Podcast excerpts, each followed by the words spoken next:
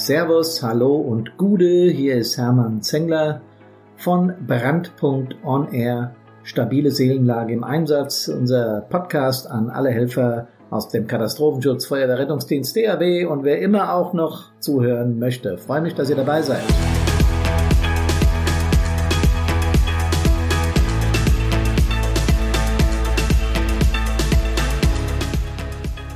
Uns von Brandpunkt geht es darum, dass wir die Seelenlage unserer Feuerwehrleute, unserer Rettungsdienste und unserer Helfer stabilisieren. Und heute möchte ich mit euch darüber reden. Helfer haben keine Emotionen, denn sie haben einen Grundlehrgang. Aha.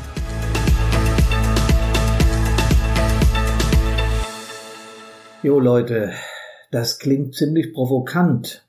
Ich wiederhole es nochmal. Helfer haben keine Emotionen, sie haben Grundlehrgang. Ich habe mich natürlich äh, ganz bewusst für eine etwas provokative Überschrift, ähm, eine Headline entschieden, um klarzumachen, was ich damit sagen will. Was braucht man eigentlich, um Helfer zu werden? Ähm, was sind da für Voraussetzungen zu notwendig? Äh, kann das eigentlich jeder machen? Und äh, wie ist denn das, wenn ich da einsteige als Helfer, egal ob jetzt beim Rettungsdienst bei dem THW bei der Feuerwehr. Von Dienst zu Dienst gibt es da natürlich ein paar kleine Unterschiede, aber darum geht es mir heute nicht. In der Regel sind ein paar Sachen erforderlich. Zum Beispiel äh, muss der Körper funktionieren.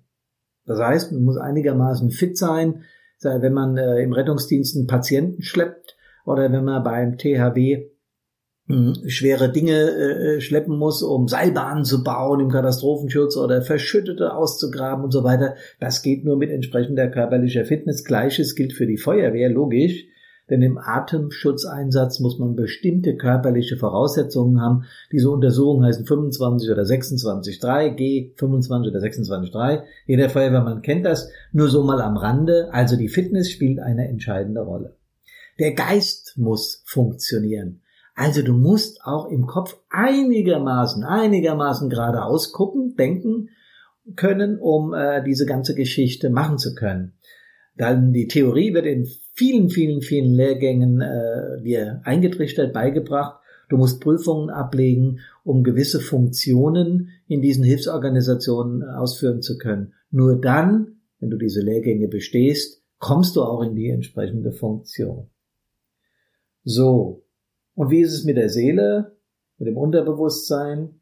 Muss das funktionieren? Steht da irgendwo was? Gibt es da eine Voraussetzung, eine Abfrage, ein äh, irgendein Parallelogramm, wo drin steht, wie du dich selig äh, fühlen solltest oder musst, damit du einen Einsatz abwickeln kannst? Hm, gibt's nicht.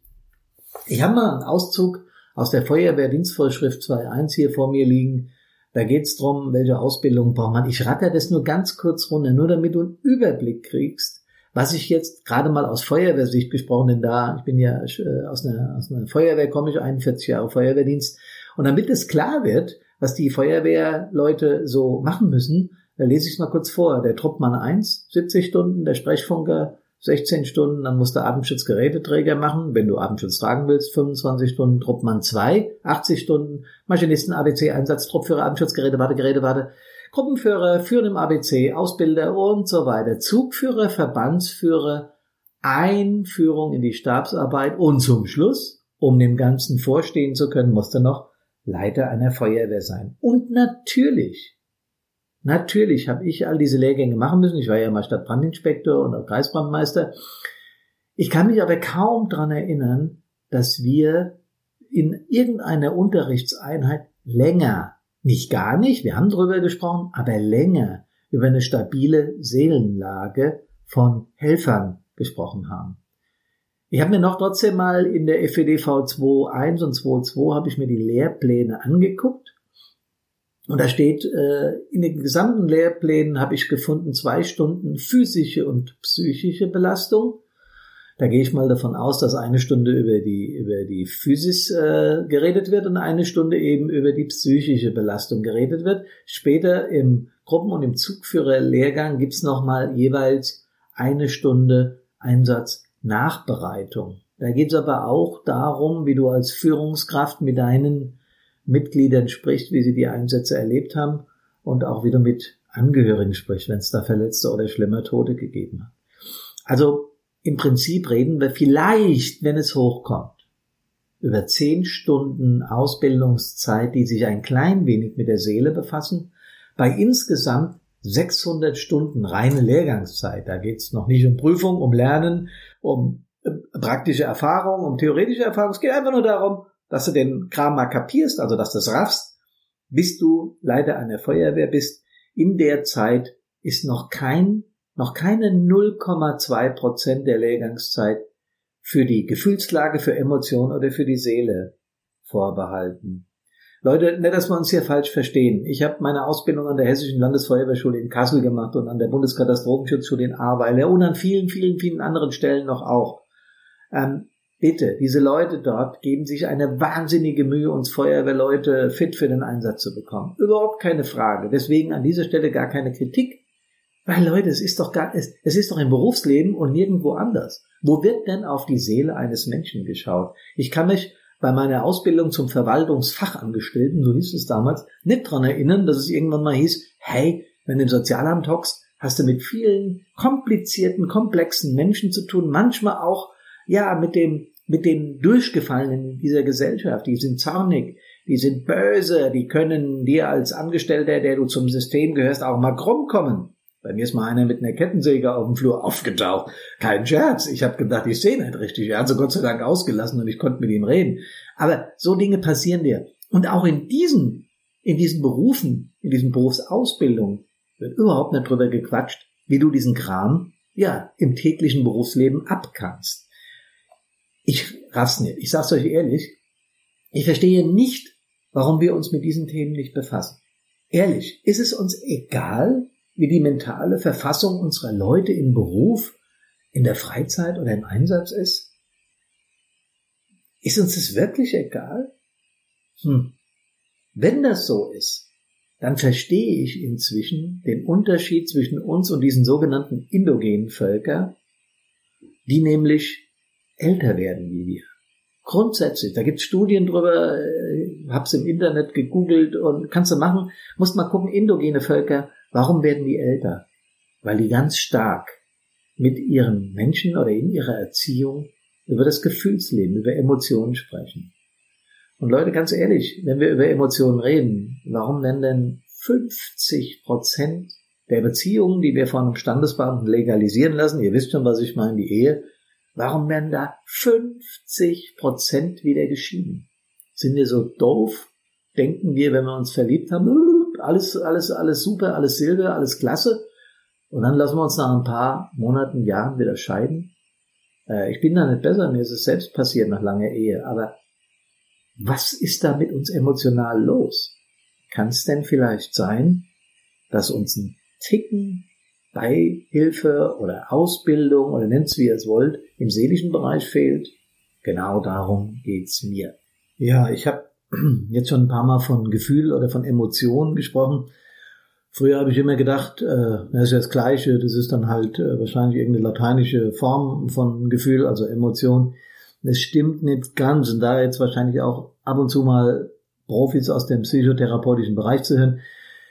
Und auch, um es euch ein bisschen klarer zu machen, äh, will ich dieses, diesen beiden, diese beiden Begriffe nochmal erläutern, wo da der Unterschied ist. Also Gefühl ist, ist ja ein psychologischer Terminus, kommt aus der Psychologie und äh, ist Oberbegriff für gemachte psychische Erfahrungen und Reaktionen darauf, wie zum Beispiel Angst, äh, Ärger, Ironie, Mitleid, Eifersucht, Furcht, Freude, Liebe, alles, was dir da potenziell so einfällt. Ähm, das ist im Prinzip Gefühl. Ja, also ich möchte es mal dabei belassen. Die Emotion dazu ist die äh, Emotion kommt von movere, das äh, aus dem Lateinischen bedeutet Gemütsbewegung. Das heißt, es ist das, was das Ganze mit dir macht. Gefühl ist das, was da passiert, und die Emotion ist das, was was du in dir, mit dir äh, daraus machst. Ich hoffe, es ist ein bisschen klar geworden. Es ist etwas komplex, aber ich wollte es einmal erklärt haben. Ähm, ich würde jetzt gern noch mal darauf eingehen, warum unser Gefühl im Feuerwehreinsatz auf eine Probe gestellt wird. Warum äh, dort äh, Affekte, Emotionen auftauchen, die uns ja in irgendeiner Form bewegen, also emotionalisieren. Ganz klar, unser Leben besteht manchmal in unseren Breiten hier in Mitteleuropa würde ich sogar sagen, öfter auch aus Stress. Dieses Wort hat bei, löst bei jedem sofort irgendwie so eine negative Bedeutung aus, boah, bin ich heute mit dem Stress. Das kennt ihr alle, habt ihr alle schon mal gehört oder natürlich auch schon mal selbst ausgesprochen. Gerade wenn es ums Berufsleben geht oder wenn man zu Hause Stress hat. Ich glaube, der neumodische Begriff, meine Freundin sagt das immer, ist Beef. Ich habe Beef mit dir, wusste ich auch nicht. Boah, muss ich noch mal fragen, was das bedeutet. Auf jeden Fall, dieser Stress ist negativ belastet. Ähm, es gibt aber zwei Formen von Stress. Das eine ist der sogenannte Eustress und das zweite ist der Distress. Und der Eustress ist absolut notwendig, dass wir in verschiedenen Situationen gut funktionieren. Man kann das sehr schön an dem Beispiel des Urmenschen klar machen. Der ist nämlich losgezogen. Äh, meistens waren es die Männer, Frauen sind am Lager geblieben. Deswegen haben wir auch den weiteren Blick und die Männer, zack, sind los und haben gejagt. Und sobald sie in diesen Jagdmodus übergegangen sind, hat der Eustress eingesetzt, weil äh, dadurch sind alle Systeme im Körper angespannt, sensibilisiert und man ist viel viel, äh, man ist viel klarer, man, man kriegt viel mehr mit, man merkt, was außen passiert, Stress sensibilisiert und das ist in dem Fall sehr wichtig, weil der wollte ja dieses Tier aufspüren und wollte es jagen, ne? logisch, und dann haben die das gegessen und deswegen, jo, haben wir überlebt, genauso ist es. Was ist jetzt Distress? Der Typ hat jetzt dieses Mammut gejagt, ja, und das Mammut hat gedacht, ey Kleine, ich drehe den Spieß mal rum und renn dir hinterher. Dann wird der Eustress ganz schnell zum Distress. Nämlich dann, wenn dich etwas überlastet, wenn du nicht mehr klarkommst mit einer Situation, wenn du es innerlich schlecht verarbeiten kannst. Und es gibt da so einen Stressverlauf. Man kann das ganz einfach, ich orientiere mich irgendwie, also es geht der Piepser, ich muss in Einsatz, dann wird Stress aktiviert, das muss sein, alles wird angespannt, die Muskeln haben mehr Leistung, du bist fit, du merkst, wow, jetzt geht's los, ich muss in Einsatz. Dann guckst du, was da los ist in dem Einsatz. Ja, du wickelst den Einsatz ab und dann fährst du nach Hause und dann ist Erholung und dann geht der Stresspegel zurück. Das wäre der gute Stress im äh, physiologischen Stressverlauf. Und der negative Stress, das nennt man ein pathologischer Stressverlauf, ist dann, wenn du in dieser Anpassung, in dieser Phase bist, wo der Stress nach oben geht und du überforderst dich. Du überforderst dich und kommst nicht zur Erholung und kommst dann anstatt in die Erholung in die Erschöpfung. Dann haben wir es mit Distress zu tun das ist nicht gesund.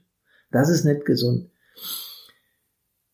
Jetzt musst du dir natürlich überlegen, wie schaffe ich es, äh, in die Erholungsphase zu kommen, indem ich mir einfach bewusst mache, was war im Einsatz los, anschließend nochmal drüber quatsche, über diese Modelle, was man da tun kann, werde ich später noch reden. Aber klar ist auch, wenn in dem Einsatz Dinge passiert sind, die nicht alltäglich sind oder die ganz stark emotionalisieren, dann kann es zu einer Überforderung, zu einer Erschöpfung kommen und dann sind wir in dem Bereich, den wir alle als Helfer für unsere Leute und die Führungskräfte sowieso nicht, für unsere Mitglieder wollen, nämlich der Distress. Ich werde über Stresssymptome an anderer Stelle nochmal viel, viel deutlicher sprechen, weil es relativ komplex ist das Thema, sehr umfangreich. Ähm, ich wollte damit aber klar machen, dass unsere Emotionen, unser Gefühl, das wir haben, also die, die ganzen Dinge, die uns jeden Tag passieren, dass wir uns über was ärgern, dass wir uns über was freuen, dass wir uns vor was fürchten. Ja, auch Männer haben Angst, kommt, gibt's zu, dass die uns passieren. Da können wir machen und tun und lassen, was wir wollen. Das passiert uns. Das ist grundsätzlich so vorgegeben und du kannst da nichts dran machen. So, und wenn wir das mal begriffen haben, dann verstehen wir auch ganz schnell, warum wir uns als Einsatzkräfte auch mit diesem Thema befassen müssen. Wenn es nämlich in die Phase des pathologischen Stressverlaufes geht. Wenn also du nicht mehr zur Ruhe kommst. Und pathologisch heißt übrigens krankhaft. Das bedeutet, dass dass du in eine Phase kommst, wo du äh, geistige, körperliche Auswirkungen hast aufgrund dieses Stresses, dann wird's blöd. Und äh, da passieren dann übrigens auch Fehler, wenn man äh, sich selbst überfordert äh, und das kann Krankheiten auslösen. Das ist das, was ich euch zum Thema Emotion sagen wollte. Und das ist das, warum ich die Eingangsüberschrift gewählt habe. Helfer haben keine Emotionen, sie haben Grundleger. Ich habe es ja eingangs gesagt, äh, diese Überschrift ist provokant. Und äh, wenn man mit was provoziert, glaube ich, bleibt es ganz, ganz gut haften. Deswegen habe ich auch diesen äh, Begriff stabile Seelenlage im Einsatz gewählt. Das hört sich ja an wie stabile Seitenlage und die haben wir, von der haben wir alle schon mal gehört, aber von der stabilen Seelenlage hören wir eben weniger. So Leute, das war der zweite Podcast von Brandpunkt der stabilen Seelenlage im Einsatz. Wir sind auf Facebook aktiv. Wir haben eine Homepage, da könnt ihr euch brand-punkt .de, ja genau, brand-punkt.de. Hört ein bisschen komisch an, aber genau so ist es. Da könnt ihr nachgucken, was wir so treiben.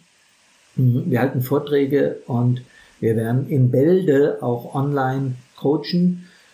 Ähm, wie das genau funktioniert, das könnt ihr da lesen. Äh, ich werde im nächsten Podcast äh, wieder ein sehr schönes Thema aufnehmen, dazu aber dann im nächsten, im dritten Podcast mehr. Ich freue mich, dass ihr zugehört habt und ich freue mich, dass wir Feuerwehrler, Rettungsdienstler, THWler und wie alle Helfer in dieser Nation sich auch immer schimpfen, auch mal mit dem Thema Emotionen befassen. Servus und Gude, wir hören uns wieder.